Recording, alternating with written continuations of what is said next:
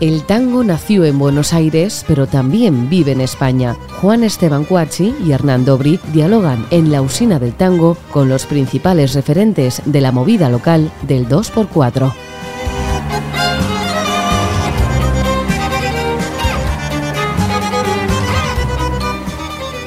Hola, bienvenidos a una nueva emisión de La Usina del Tango.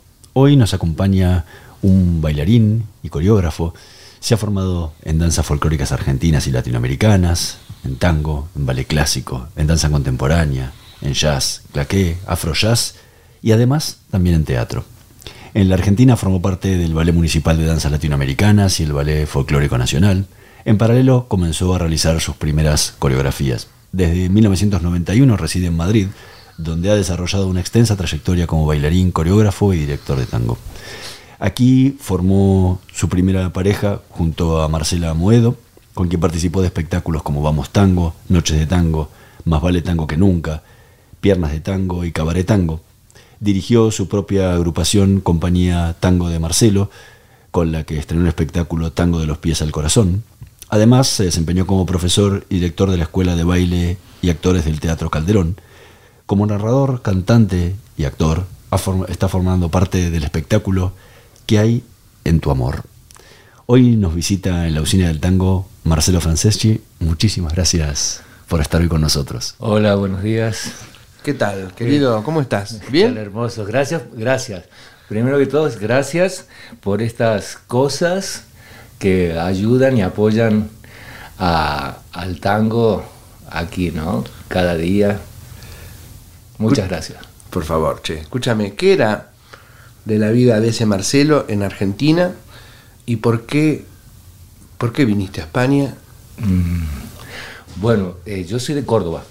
Mm, y como a los 19 años, una cosa así, em, ya estaba haciendo danza clásica y folclore y, y tango en Córdoba. Y decidimos con Marcela marcharnos a Buenos Aires Em, pudimos entrar a hacer unos programas en Bótica de Tango con Vergara Leumann y entramos a... El Chiqui Pereira nos avisa de una, de una audición eh, para una obra de tango se llamaba Con el tango y la inflación llegamos a la elección.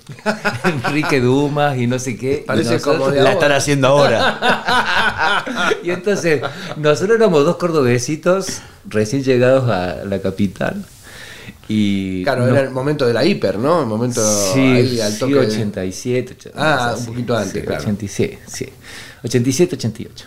Y entonces fuimos para allá y hacemos la audición y se quedan con nosotros. Y yo me acuerdo, la coreógrafa era Aide González. Y nosotros nos instalamos en una pensión en la calle Junín. Y cuando terminamos la audición nos dice, chicos, mañana tienen que ensayar a tal hora y luego ver la función porque en una semana estrenan porque dos bailarines se iban de gira. Y entonces nosotros volvimos a la pensión y dijimos, no, Aide nos ha elegido porque Chiqui le ha hablado de nosotros y nos volvimos al teatro y le dijimos, usted no tiene ningún compromiso con nosotros. Y ella nos miró, se nos rió en la cara y nos dijo, vayan a descansar y mañana vengan, afeitate la cara. o sea, no nos creíamos nosotros mismos ese paso. Fue, la verdad que fue muy, muy duro porque no tenemos a nadie en Buenos Aires y Em, entré a estudiar danza contemporánea en el, taller de Teatro San Martín y luego al cabo en los, en 90 hubo la audición al Ballet Nacional con Chucan y Norma Viola y entramos. Entonces toda esa etapa de Buenos Aires fue dura pero fue muy enriquecedora para nosotros. Y ahí fue eh, en San Telmo, que bailábamos en las casas de San Telmo, eh, cuando se terminó la obra esta de Con el tango en inflación dábamos vuelta por San Telmo y entramos en alguna de las casas y, y, con eso pudimos ir superando esos momentos duros, duros de Buenos Aires, de aquella época, ¿no? ¿Y, por qué, ¿Y por qué Madrid? Em, un buen día, ya estábamos en el Ballet Nacional, eh, yo había conseguido un rol solista eh, en ese año. Em, pero nunca te alcanzaba. Y un día se hace, viene Marcela y me dice, vámonos. Digo, pero ahora ya tenemos un- por lo menos un puesto fijo en un sitio, vámonos. Hicimos una feria americana, vendimos todo, o sea, los calcetines rotos, cucharitas, entonces venían todos a comprarnos por un mango para colaborar, después iban a la esquina y lo tiraban. Y nos vinimos aquí con una mano atrás y otra adelante, porque a los 24 años te comes el mundo.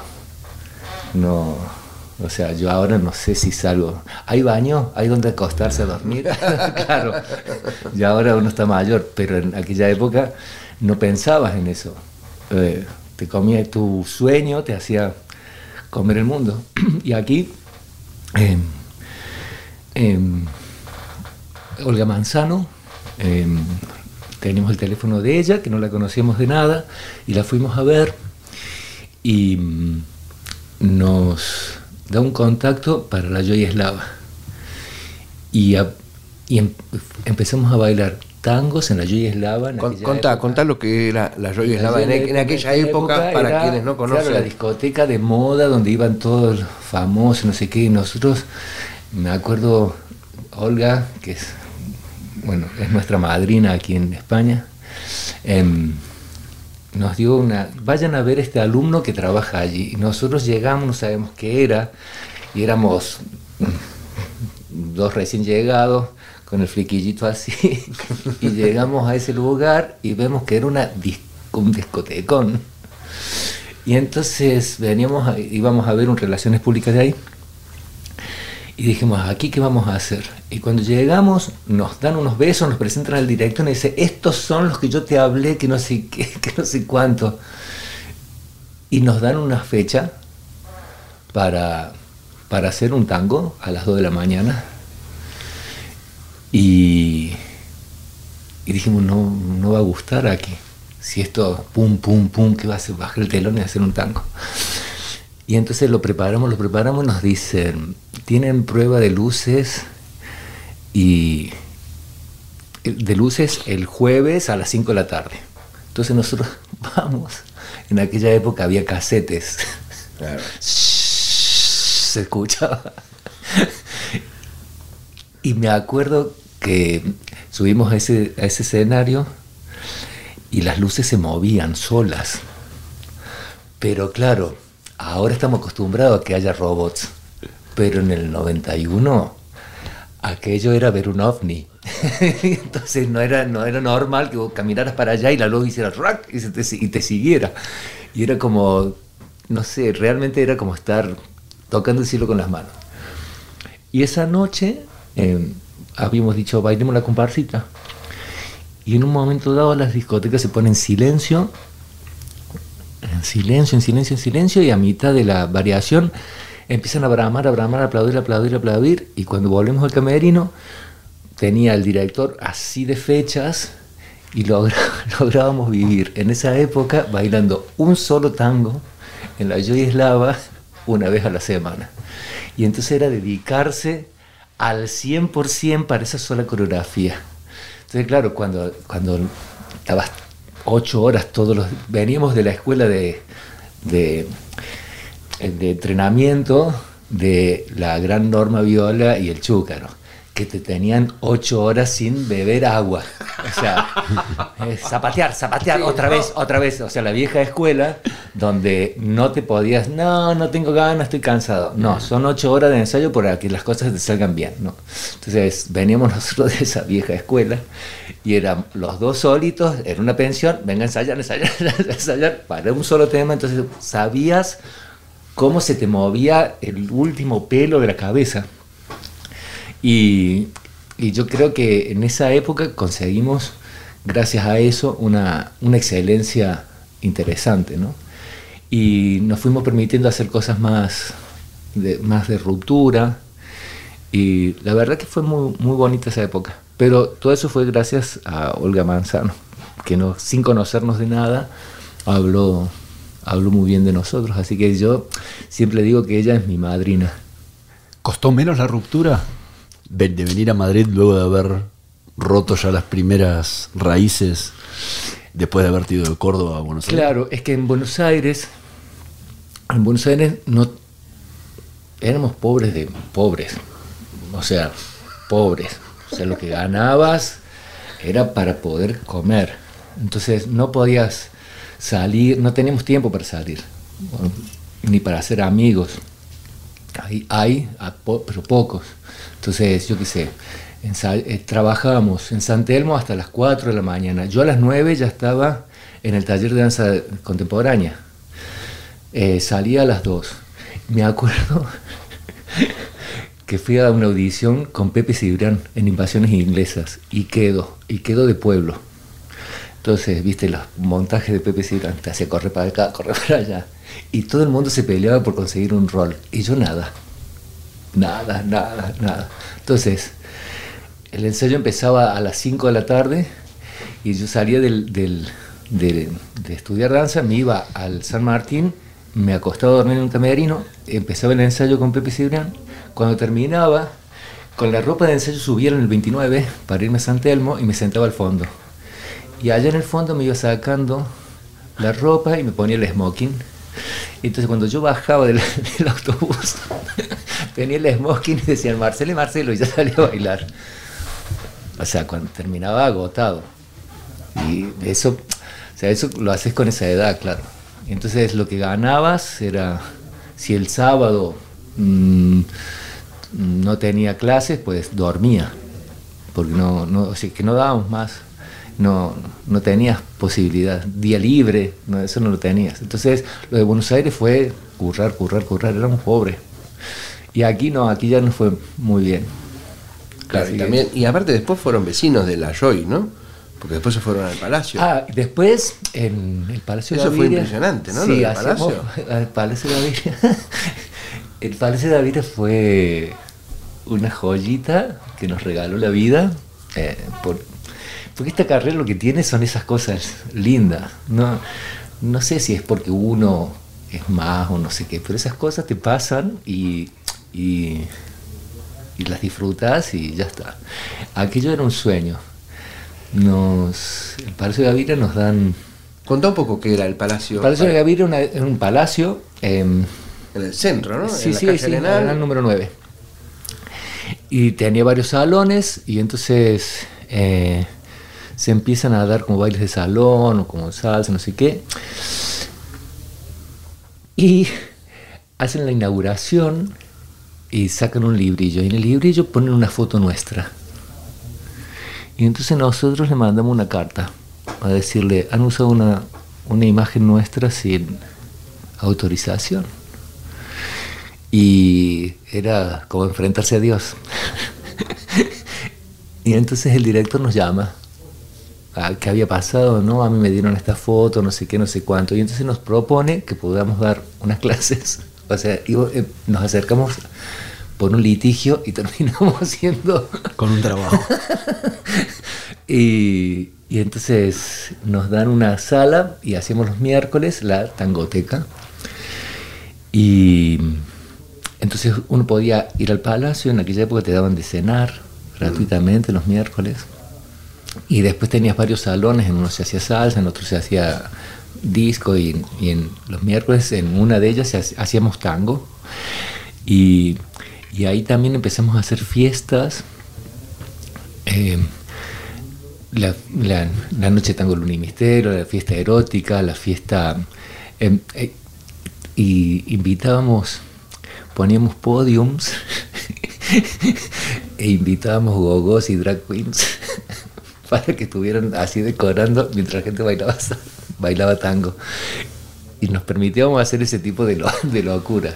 Eh, La verdad que éramos muy arriesgados. Era muy diferente a, a- a un ambiente de milonga. No, sí, era- sí, ¿No? no, sí, sí, sí, sí, sí. O sea, ibas ahí, no, no, no cumplíamos con ninguno de los, Bueno, también de los criterios milonguísticos. Usted- ustedes cuando llegaron tampoco el ambiente tanguero era, era grande, ¿no? Era pequeño, Estaba, ¿verdad? sí, bueno, Pablo y Beatriz, Daniel Andrisi, em, son los primeros que estaban aquí y nosotros. Luego llegaron Nelly de Jorge, luego fueron llegando más. Ahora hay una camada de gente joven Sí, sí, sí. divina, divina, son, tiene unos movimientos plásticos, unas, unas estéticas maravillosas. O sea, toda la camada de jovencitos que ahora es, realmente es un placer verlos. eh, verlos. Yo los he visto en estas cosas que hace eh, Claudia Belacarazzi Claro. y tal. eh, que ella siempre le da oportunidades a toda la gente que, nueva que viene y entonces es un placer ver toda esta camada de gente jovencita. No sé, tienen, tienen como una plasticidad en el cuerpo que yo creo que en nuestra época ah, ah, éramos más rígidos. Había como, más- como un cuerpo más encorsetado, me parece a mí, ¿no? Si vos ves las, las épocas, tango tanto en, en tango salón como en tango espectáculo, em, yo los veo ahora como muy dinámicos, como mucho más fluidos. Me, me gusta mucho la, la camada que hay ahora aquí. Bueno, y el Palacio de Gaviria, nada, fueron como 16 años. Sí, un montón. Y entonces ahí ensayábamos, nos dejaban ensayar, todas las entrevistas o fotografías que había que hacerse, las hacíamos ahí, nos- o sea, era nuestra casa. Realmente eh, el director, Juan Goberna, eh, claro, nosotros no le dejábamos dinero, a- o sea, nuestra actividad no le dejaba dinero al, al- a la discoteca. Que eso a veces es una traba en muchos lugares para que se pueda desarrollar eh, la, actividad, ¿no? Que es el problema que a lo mejor siempre suelen tener los, los compañeros, o bueno, los que nos dedicamos a esto. Y ahí tuvimos la suerte que a él no le importaba ganar dinero, pero el palacio era nombrado en muchos lugares por este por esta mm, actividad. Era como le daba como un toque exótico o de glamour o de no sé qué, pero le, o sea, a él Bueno, también es una ganancia, ¿no? Claro, a él le, le hacía, le, le repercutía en ese otro lado. No era económico, pero le repercutía en eso. Y yo creo que gracias a eso es que pudimos durar tanto, porque realmente no, eh, económicamente no les convenía. Ahora, Nos Hablamos todo bien, de baile. muy bien. ¿Cómo? hablamos todo de danza. Hablamos todo de Pero danza, sí, porque yo siempre Estás en una nueva beta ahora de tu carrera sí. como narrador, como cantante. Mar- Marcelo es infinito. Ese es un buen título para Es que un, ese es un buen título para es un, un show. chico infinito. Pero ahí está un buen título para un show. Marcelo es infinito. Eh, y estás haciendo en ¿Qué hay, qué hay en tu amor? A ver, ¿qué, qué pueden hacer De este año. juntos para, Este para mostrar estrené- algo de eso? Este año estrené Que hay en tu amor, que es un, un nuevo camino que me divierte muchísimo. Y esto, todo esto es gracias, así como lo otro fue Olga Manzano, todo esto es gracias a Patricia Nora. Que esta hermosa mujer que nos conocemos de San Telmo del año ochenta y tanto, o sea, cuando todavía había dinosaurios, eh, ella, o sea, me entiende todas las, las locuras que se me pasan a mí por la cabeza y logra traducirlas y que se hagan realidad. Es como, es como, ella, ella me hace cumplir los sueños, ¿no? Entonces yo lo adoro, es como una hermana artística para mí y entonces, gracias a ella, empecé, empecé con esto. Ella hace ahí en De Modestia Nada, en la peña que tiene los domingos, una vez al mes, que, que tú has estado, ¿no? Con eh, Noche de Tango, Luna y Misterio. Y entonces me dice en mayo, no sé a quién traer en julio, porque es verano, porque no hay, eh, no hay gente, es, están de vacaciones, no sé a quién traer, no sé qué, y yo agarré y hago, levanto la mano y digo, ¿yo puedo probar lo mío? Y me dice, sí, pero ¿y qué? ¿Tú solo? "Mm, déjamelo pensar. Y me voy a casa y empezó trrrr, y le mandé todo el guion, le mandé todo así que entonces le elegí unos temas increíbles, o sea que no los hace nadie. ¿Estás seguro? Sí. Y se atrevió. O sea, me dijo que sí, y con Aníbal Aveiro. Y ellos son unos grandes. Ellos tienen mucho que perder. Yo no. claro. Y me dijeron que sí. O sea, están re locos. y eso es, maravilloso, eso es amor. Eso realmente es que te aman. Y entonces, eh, y les gusta la locura, claro. Y entonces, se suben a esto y cuando anunciamos la venta de entrada para el 21 de julio, eh, dos semanas antes, se agotan. Y yo dije, bueno, hagamos otra. y entonces, el 22, el sábado 22, no, nos dicen, nos dice Germán, ahí en Modesta nada. No porque tengo un cumpleaños. Hacerlo el domingo 23, digo, pero son las elecciones. Le dije, bueno, no importa, si yo lo quiero hacer, si no iba a venir nadie. yo lo quiero hacer para, para hacerlo yo. Y se vuelve a llenar el día de las elecciones. Y entonces ya ahí ya me entusiasmé, mm, volvimos a hacerlo tres funciones en septiembre, otras dos en diciembre, y ahora estamos en unos centros culturales. El sábado que viene a las 6 de la tarde en el Nicolás Almerón, eh, aquí hay entrada gratuita. Ahí tienes que venir. y lo que tienes que hacer es sumarte.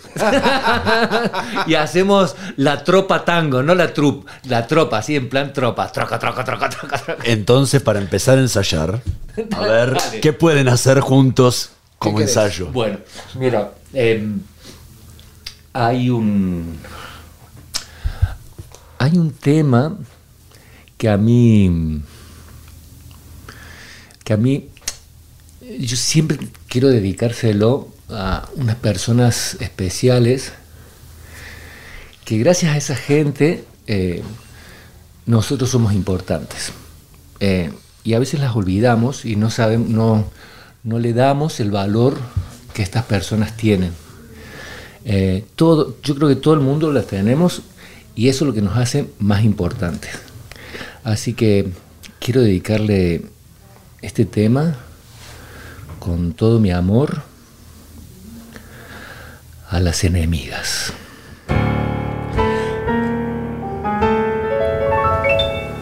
Se dice de mí.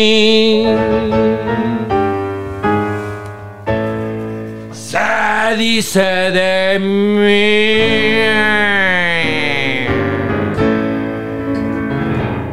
Se dice que soy feo, que camino a lo malevo, que soy chueco y que me muevo con un aire compadrón. Que parezco un dinosaurio, mi nariz es puntiaguda, la figura no me ayuda, tengo boca de buzón. Si charlo con Luis, con Pedro, con Juan, hablando de mí, los hombres están. Critican si ya la línea perdí, se fijan si voy, si vengo o si fui. Se dicen muchas cosas, más el bulto no interesa porque pierden la cabeza ocupándose de mí.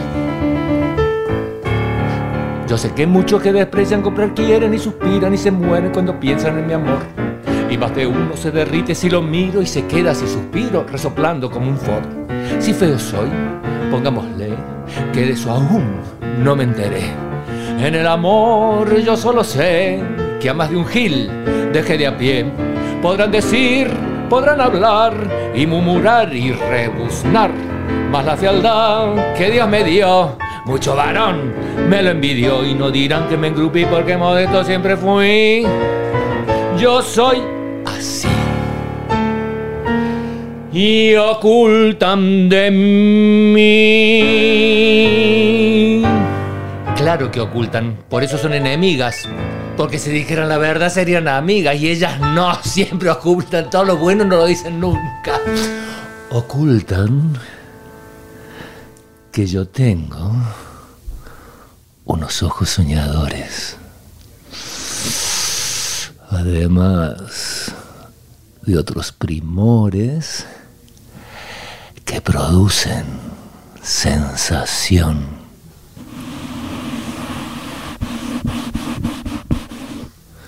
sensación. Si soy feo, sé que en cambio tengo cutis de muñeco. Los que han dicho que soy chueco no me han visto sin pantalón. Los hombres de mí critican la voz, la forma de andar, la pinta, la tos. Se fijan si ya la línea perdí, se fijan si voy, si vengo o si fui. Se dicen muchas cosas, más si el bulto no interesa, porque pierden la cabeza ocupándose de mí. Yo sé que muchos que desprecian comprar quieren y suspiran y se mueren cuando piensan en mi amor. Y más de uno se derrite si lo miro y se queda sin suspiro resoplando con temor. Si feo soy, pongámosle que de eso aún no me enteré. En el amor yo solo sé que a más de un gil deje de a pie. Podrán decir, podrán hablar y murmurar y rebuznar, mas la fealdad que Dios me dio, mucho varón me lo envidió y no dirán que me engrupí porque modesto siempre fui. Yo soy Marcel.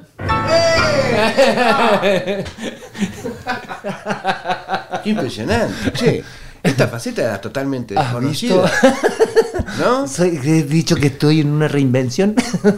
¿Y dónde te sentís más cómodo?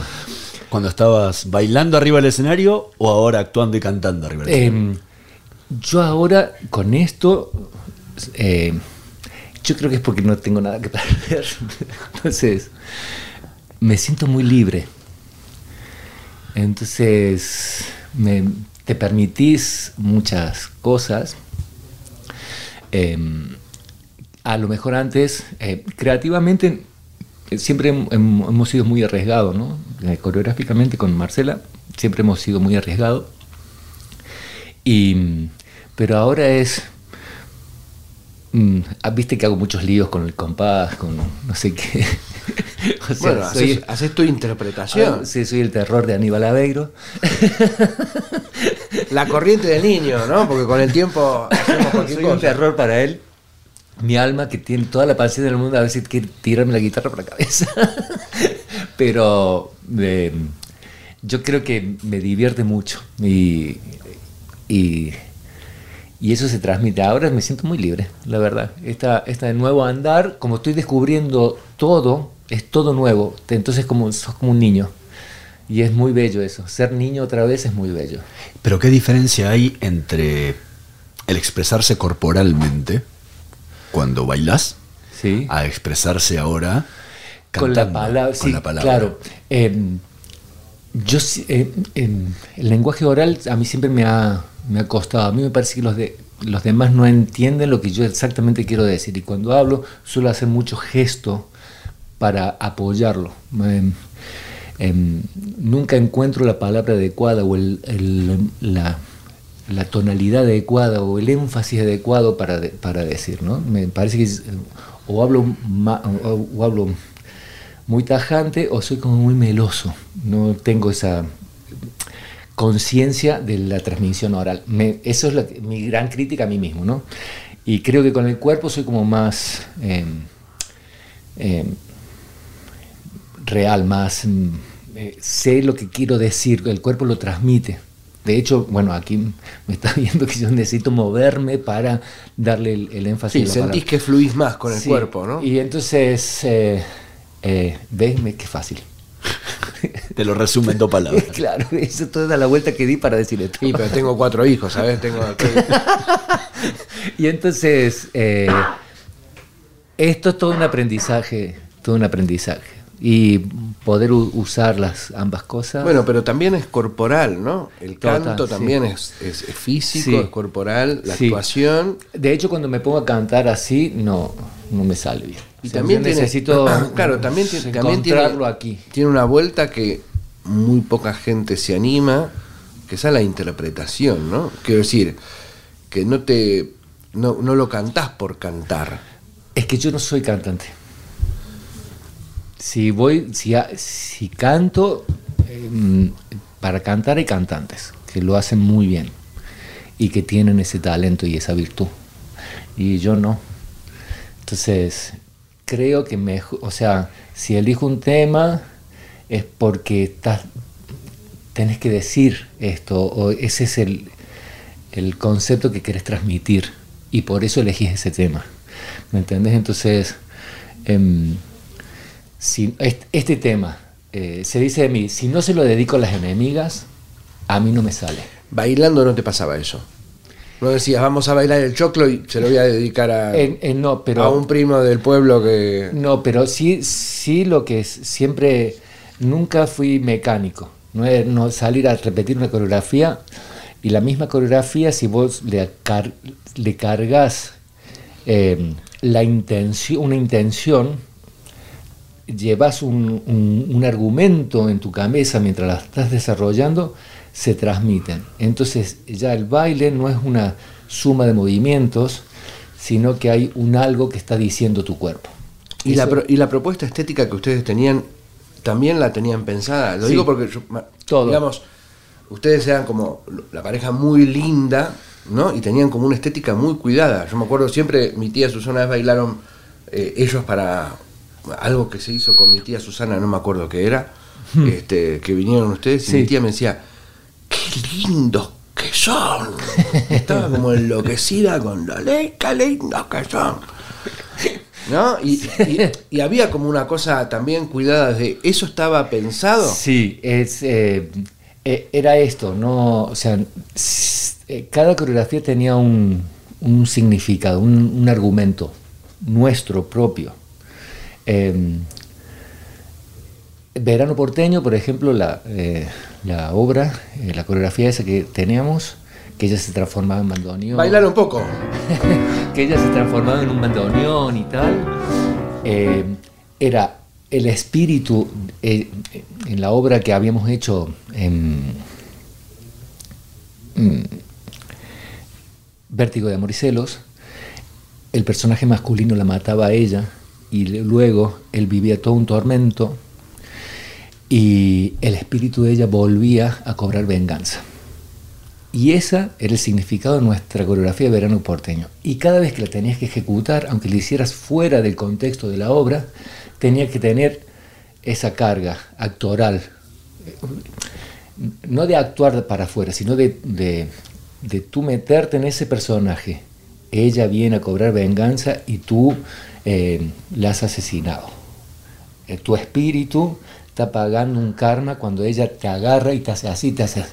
Entonces, si tú metes eso eh, como bailarín en, la- en- en tu mente, lo que está sucediendo ahí, más allá de que subo 5, 6, 7, 8, más allá del- de la suma de movimientos, ese movimiento transmite.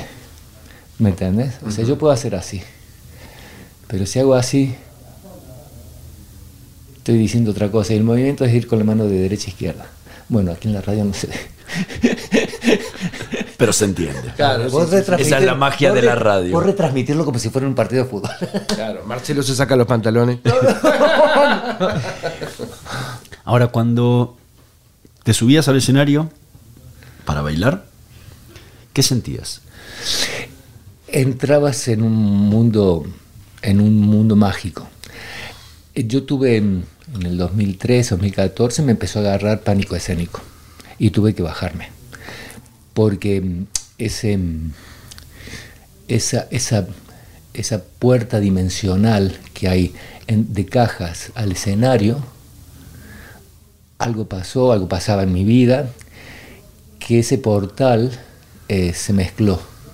Entonces, cuando yo salía a bailar, aunque estuviera bailando una milonga, se me hacía un nudo en la garganta y me ponía a llorar. Y cuando salía, a lo mejor estaba 15 días como angustiado. Y era porque ese- esa puerta dimensional de alguna manera se había roto o se había mezclado el mundo real con el mundo eh, ficticio, ¿no? Em, y tuve que esperar. Y me costó mucho, mucho. Casi, tuve casi sin hacer así nada, para disponerme hasta esto, que fue que empecé ahora con esto, donde logro entrar en el mundo mágico sin que mi vida se perjudique ni que aquello me perjudique, ¿no? El, mundo mágico del, del escenario, donde tú lo juegas, como un- dejas que los duendes te, apoderen para que el público disfrute, ¿no? Entonces, recién ahora he logrado eh, dejar dividido, otra vez reconstruir ese, ese, ese portal mágico, ¿no? O al menos eso es lo que siento yo. ¿Qué pueden hacer juntos? Algo más de este espectáculo. Mira, eh, hay un tema eh, que se hace, bueno, eh, ¿a quién- ¿qué hay en tu amor? Bueno, ¿qué hay en tu amor? Sale de una frase de cautivo, ¿no? ¿Qué hay en tu amor? Pena sin fin. Em, y hay un momento en los en el espectáculo de em, todas las puñaladas o las vueltas de, del amor, que es muy bonito pero muy cruel a veces, em, el personaje se presenta a Dios y le, y le planta una, una carta de reclamación. Oye Dios, yo sé que en tu inmensidad me haces así, me, o sea, me das una patadita y me destruí, porque yo soy nada y tú eres Dios. Sin embargo, sabiendo eso, me voy a presentar aquí con un par de, de sustentos hormonales y te voy a poner una hoja de reclamaciones, aunque no me escuches, aunque pueda morir, ¿no? Y dice...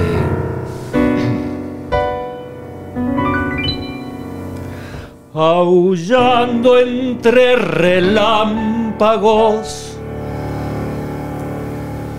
perdido en la tormenta de mi noche interminable, Dios.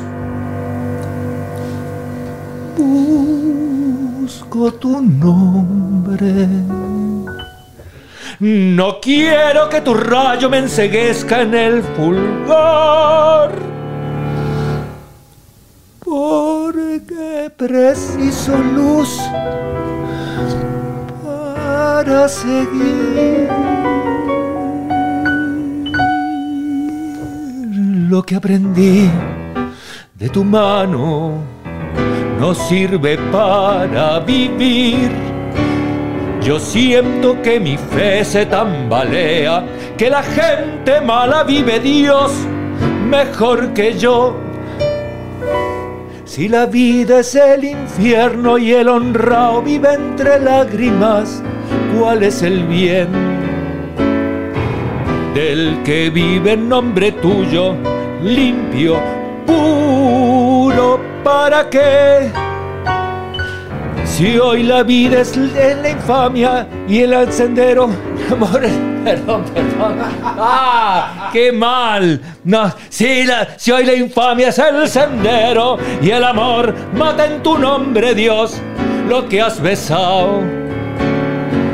El seguirte es dar ventaja y el amarte sucumbir al mal.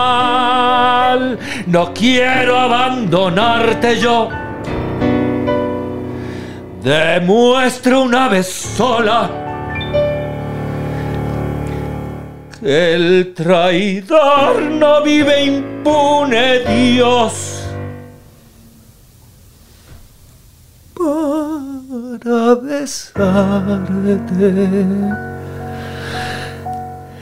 Enséñame una flor que haya nacido del esfuerzo de seguirte, Dios, para no odiar al mundo que me desprecia porque no aprendo a robar. Y entonces de rodilla en los guijarros, hecho sangre, moriré por vos, feliz Señor. Si la vida es el infierno y el honrado vive entre lágrimas, ¿cuál es el bien? Del que lucha en nombre tuyo, limpio, puro, ¿para qué? Si la vida es el infierno, la infamia es el sendero y el amor mata en tu nombre, Dios, lo que has besado. El seguirte es dar ventaja y el amarte sucumbir al mal. No quiero abandonarte.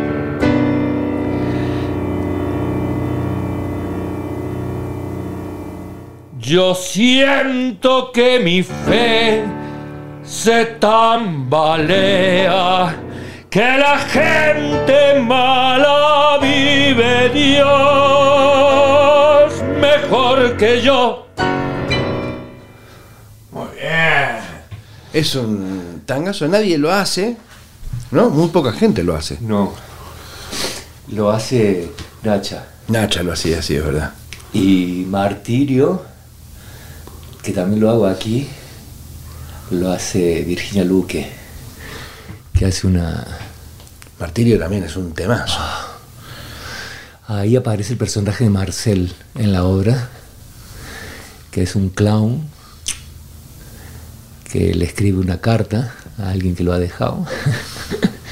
y entonces es eh, cuando em, en- en- entre, entre la burla, entre la risa y la burla, yo arrastré mi amor llamándote. Y esa, esa frase me parece que es tan cruel, porque sabes que estás solo, que el otro no va a volver, y sin embargo recoges tus cosas y, y contarlo como un clown, como burla, como esta cosa de la vida tan burlona, eh, me pareció bonito meterlo, crear ese personaje de Marcel en la, en la obra para poder acceder a este tema, ¿no? ¿Y qué cuesta más? ¿O qué te costó más? ¿Crear una coreografía o crear un guion para este espectáculo? Eh, mira, mm, yo creo que las, que, que las cosas surgen solas. O sea, de repente sentís que sos un, que eres un instrumento y las cosas salen solas, no cuestan. Cuando aparecen así solas, no, no las hace uno. Eh, ¿Vos te acordás aquella coreografía que hacíamos de encima de una mesa con una botella y un vaso? Sí. Eh, esa coreografía yo estaba en la Yugoslava en el 92. Estaba así y de repente en la cabeza me empezó a sonar la música y empecé a verla, a verla, a verla, a verla, a verla. Salí corriendo a la pensión, que vivía en una pensión ahí en la calle Hortaleza, y puse el cassette, eran como las 4 de la mañana, Marcelo me dice, ¿qué haces? Calla. Y la escribí y al día siguiente nos pusimos a ensayarla. O sea, apareció así, surgió. Y este, el guion este también surgió así, porque cuando le levanto, esto que te conté, que le levanto la mano a Patricia, le digo, ¿puedo hacerlo yo? Eh, ese fin de semana iban saliendo, porque yo ninguno de estos temas los había hecho, ni siquiera en, la, en clase o, o en la peña, que, donde practicaba cosas, estos temas de cautivo, tormenta, y no, nunca los había abordado. Y de repente cuando estaba escribiendo me sale, dije, yo voy a tener que aprender estos temas, no, no, ¿cómo voy a hacer? Yo no tengo, no tengo esta capacidad. y Santa Patricia dijo, sí, sí, Marcelo, vamos. Y ahí que me, ella me, me ayuda a que haga, haga todo esto de la, de la mejor manera. ¿Seguís, bail- seguís bailando? ¿Vas a alguna milonga? ¿Bailás de vez en Eh, cuando? A ver, no bailar así en primera línea no puedo. Llevo el año pasado tuve un accidente y entonces no, no con la pierna no, no, va, no va bien. Entonces, para bailar así social, bailo folclore, eso sí, en las peñas, me, me encanta, siempre me gustó bailar samba. Zapatear no puedo. Y a veces voy a, a las a las quedadas estas de tango queer en Sí. la casa del cura y ahí sí me he puesto a bailar y más o menos mm, no quiero que, que me eh, al tener bueno en esta situación sentís como que estás un poco encarcelado. Entonces no sentir que mi cuerpo no funciona en, al- en algún momento no quiero que me haga daño psicológicamente. Entonces trato de evitar esas esas situaciones de momento. Yo supongo que ya se mejorará todo y, y iré mejor pero eh, eso es lo que estoy bailando ahora. Bueno, aquí también hago cosas de tango queer. Hago la morocha. hago subir gente al escenario. para que me hagan los coros con la morocha. y se dice, eh, y, y de mi barrio también. Eh, es muy divertido. Vengan el sábado, al, el sábado que es 13 de, de enero a las 6 de la tarde en el Nicolás Sanmero, en el Centro Cultural Nicolás Sanmero. Marcelo Franceschi, muchísimas gracias, Gracias a vos. por haber venido, por habernos acompañado. Fue un placer enorme y haber descubierto esta nueva faceta Bueno, bueno, en tu carrera, que, que ojalá se prolongue por mucho tiempo. Sí, que se suban todos a divertirse. Ahora es. Te invito, Juan, que te subas a la, a la tropa tango esta que vamos a hacer. Muchas gracias, che, te felicito Para subirnos y reírnos y disfrutarlos y, y hacer cosas para reírnos y pasárnosla bien. Y que la gente también se lo pase bien. Te felicito y muchas gracias por venir. No, gracias a ustedes, muchas gracias. Nosotros nos vamos a reencontrar en la próxima emisión de La Usina del Tango. Nos vemos.